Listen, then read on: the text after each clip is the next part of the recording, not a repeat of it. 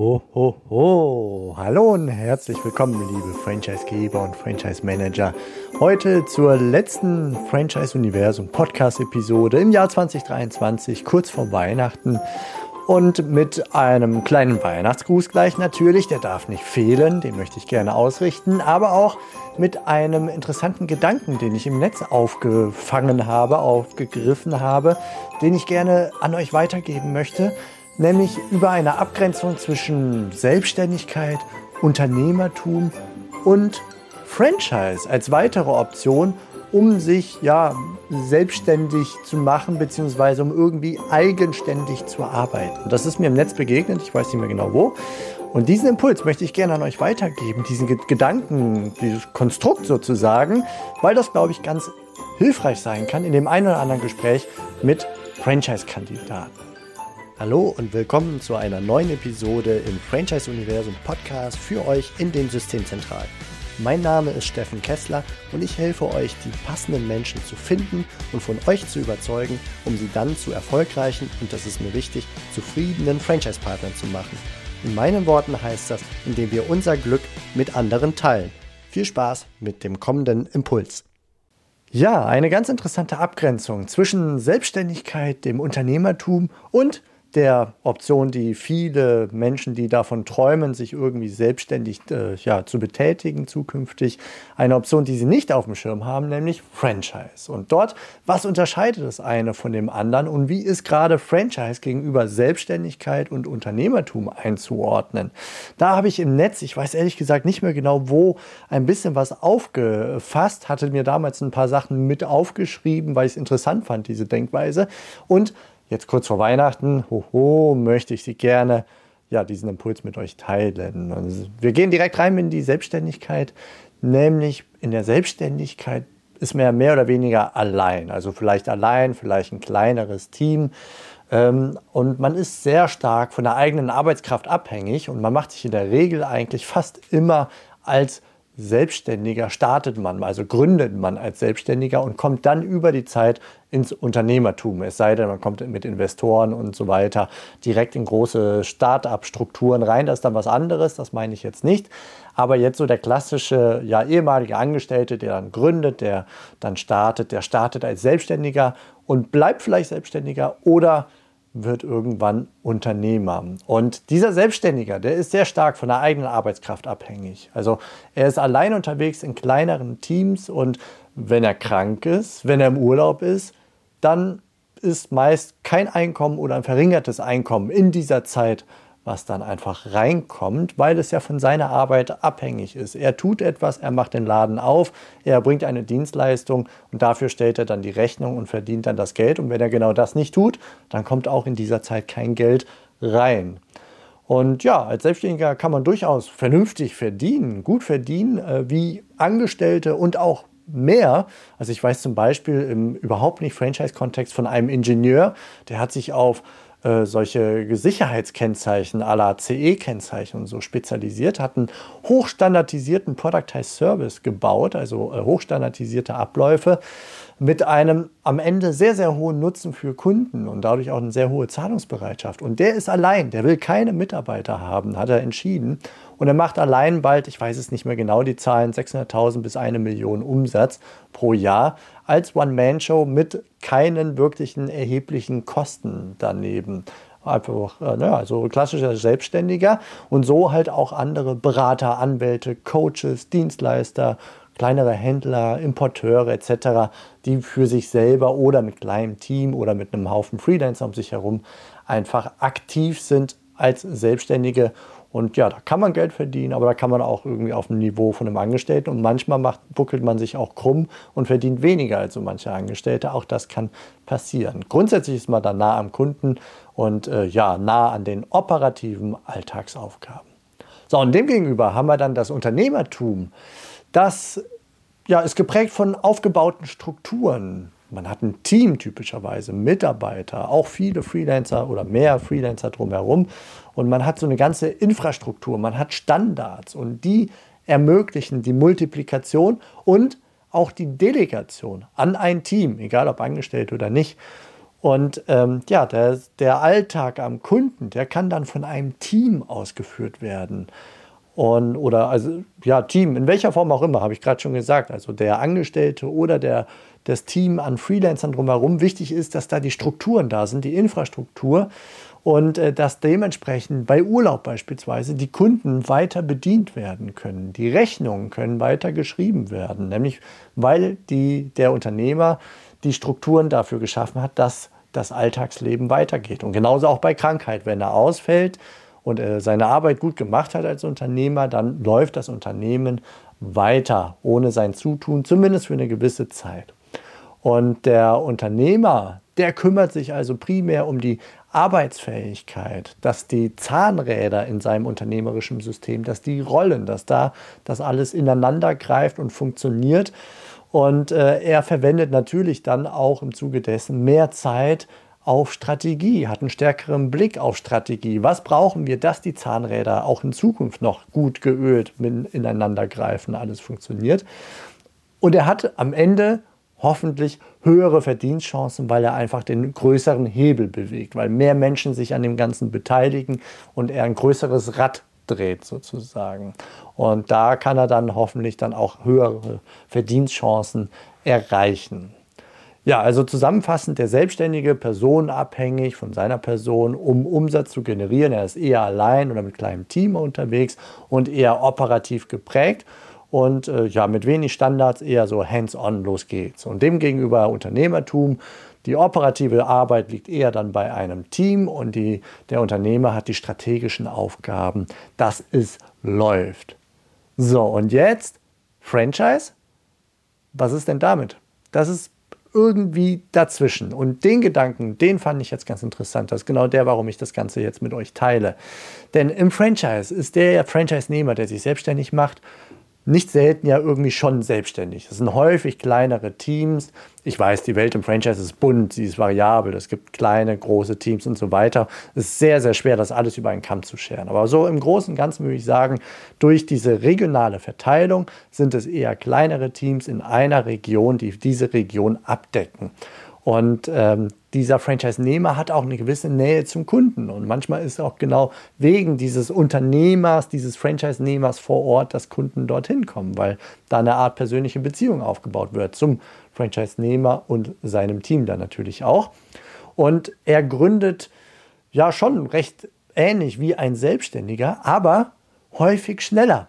Also in meinen YouTube-Porträts, wo ich mit Franchise-Nehmern ja spreche und sie in YouTube ähm, sie in YouTube dann äh, ja, vorstelle, porträtiere, ihre Geschichte, wie sie sich selbstständig gemacht haben, da höre ich in unterschiedlichen Worten sehr häufig, dass sie sagen, ja, ich bin im Franchise gestartet und das war wie eine Abkürzung. Ich habe schneller den größeren Hebel hingekriegt. Ich bin schneller gewachsen, schneller im Break-Even, schneller in unternehmerische Strukturen dann auch gekommen. Das interpretiere ich da rein. Denn die Standards, die Multiplikationsfähigkeit, all das, was sich ein Selbstständiger typischerweise über Jahre mühsam erarbeitet, nachdem er die Gründungsphase endlich hinter sich gelassen hat und überhaupt dann die Kapazitäten, die Zeit, die Finanzen und so weiter hat, um sich um solche Sachen zu kümmern. Wie standardisiere ich, wie baue ich die Infrastruktur, wie mache ich das Ganze multiplikationsfähig, wie kann ich leichter das System bauen, dass ich delegieren kann.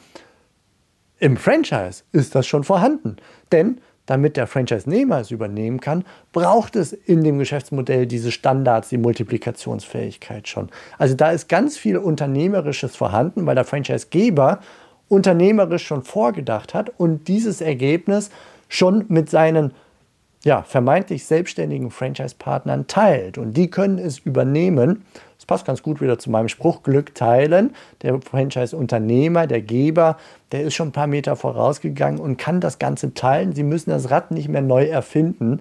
Auch das unternehmerische Rad nicht, dass ein Team befähigt wird, ja, die Dienstleistung zu erbringen, selbst wenn er mal längere Zeit nicht vor Ort ist oder sich aus dem Geschäft rausnimmt, mehrere Standorte managt, also Multi-Unit-Franchise-Nehmer, da kann er auch nicht mehr so operativ in jedem einzelnen Standort so einwirken.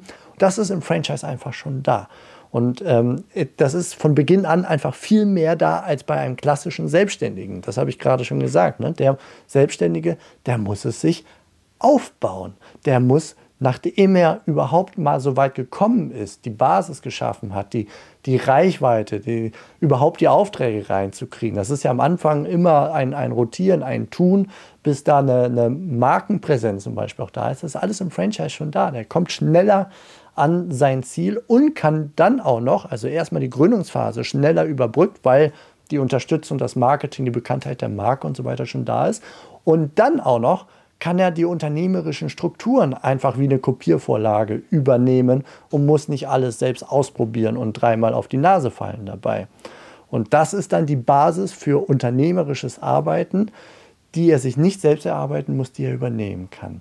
Und trotzdem ist der Franchise-Nehmer ja typischerweise eher regional unterwegs, Stichwort Gebietsschutz und so weiter, also schon einen Tacken näher am Kunden operativ und so weiter. Also er ist nicht so ganz so weit weg vom Selbstständigen, aber er kann ganz viel Unternehmerisches übernehmen und je nach Konzept natürlich ähm, selbstständiger mehr sein oder mehr Unternehmer sein. Das sagte ich eben schon, die Welt im Franchising ist ja bunt. Der gemeinsame Nenner ist nur die Vertriebsform Franchise. Und dazwischen liegt halt, oder drumherum, um diese ja einfach nur Vertriebsform, liegt ja alles alle Branchen, alle Teamgrößen, alle Tätigkeiten äh, und so weiter und so fort.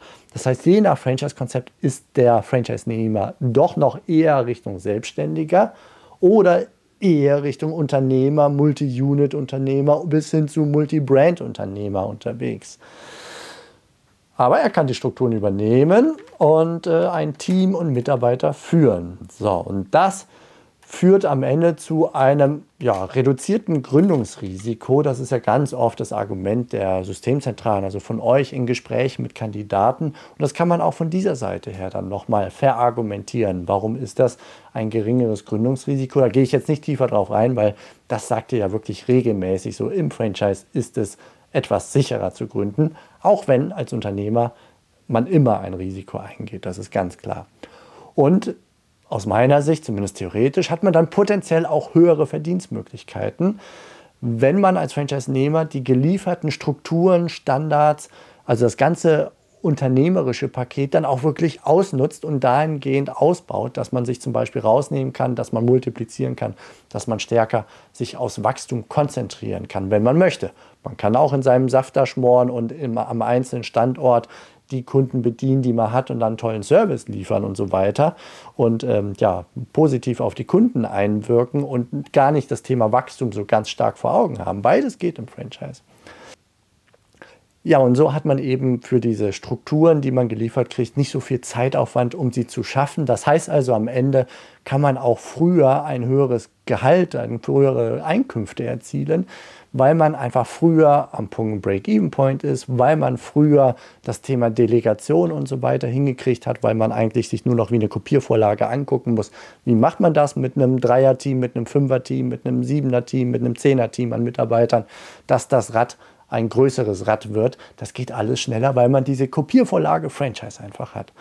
Das finde ich ist eine interessante Einordnung zwischen Selbstständiger und Unternehmer, wo viele ja auch das Ziel haben, Unternehmer zu werden und äh, die Phase der Selbstständigen ja, äh, als mühsam und auch als risikoreich betrachtet wird, gerade in Deutschland. Und da ist Franchise zwischen einzuordnen, finde ich sehr spannend. Und diesen Impuls, den wollte ich euch sehr gerne mitgeben, gerade für eure Gespräche mit Kandidaten. Das kann vielleicht nochmal einen kleinen, ja, einen kleinen Funken bei denen auslösen. Das kann man auch noch mit Grafiken darstellen. Hier, guck mal, das Einkommen hier hoch und beim Selbstständigen. Also wie so eine Matrix könnte man sich das aufziehen. So hatte ich das auch gesehen an der, an der Quelle, die mich jetzt auf die Idee, auf diese, diese Episode gebracht hat. Und damit möchte ich jetzt euch verabschieden in die letzten Tage von 2023 dieser letzten Episode. Ich sende Grüße aus Neuseeland. Wir werden hier mit der Familie auf Neuseeland oder in Neuseeland Weihnachten und Neujahr verbringen und kurioserweise eben im Warmen bei Erdbeeren, bei grünem Spargel, bei Bohnen, frisch vom Feld und äh, das ohne Treibhaus, äh, ja, Gewächshäuser oder ähnliches, sondern es ist einfach hier gerade die Zeit dafür. Und da freue ich mich sehr drauf an Weihnachten und Silvester frische Erdbeeren, vielleicht sogar selbst gepflückt ähm, vom Feld zu genießen. Euch wünsche ich ja, da wo ihr seid, ganz viel Erholung, besinnliche Feiertage, viel Freude mit euren Liebsten, dass das Jahr ihr gut abschließen könnt und auch nochmal reflektieren könnt, wenn ihr wollt. Und ich möchte ganz, ganz herzlich an dieser Stelle Dankeschön sagen. Danke an euch fürs Zuhören, fürs Kommentieren, für Feedback geben, fürs Mitmachen, all die Interviewgäste im Podcast, die das gemeinsam mit mir gemacht haben äh, insbesondere die Franchise-Berater und auch Franchise-Anwälte und weitere, viele weitere Experten und ihr in den Systemzentralen auch mit euren Erfahrungsberichten. Und ich möchte ganz herzlich danken für die Zusammenarbeit mit euch als unseren Kunden, mit unseren Dienstleistern. Es macht wirklich Spaß mit euch. Also feiert schön Weihnachten, besinnliche Zeit und kommt gut ins neue Jahr. Wir sehen, hören uns wieder gerne hier im Podcast in 2024. Macht es gut. Ciao. Das war's für heute von mir hier im Franchise Universum Podcast. Ich freue mich, wenn für euch ein passender Impuls dabei war und wenn ja, dann leitet ihn gerne an eure Kollegen innerhalb der Systemzentrale weiter und ganz besonders empfehlt sehr gerne diesen Podcast an eure befreundeten Franchisegeber und Franchise Manager, denn es ist natürlich noch lang nicht jeder in der Podcast-Welt angekommen. Und sehr gerne hinterlasst mir eine nette Bewertung auf iTunes. Das hilft mir, diesen kleinen Nischen-Podcast für die Franchise-Wirtschaft leichter auffindbar zu machen. Ich wünsche euch eine gute Zeit, teilt euer Glück, euer Wissen, euren Erfolg mit eurem Franchise-Partner. In diesem Sinne macht es gut, bis zur nächsten Episode. Ciao.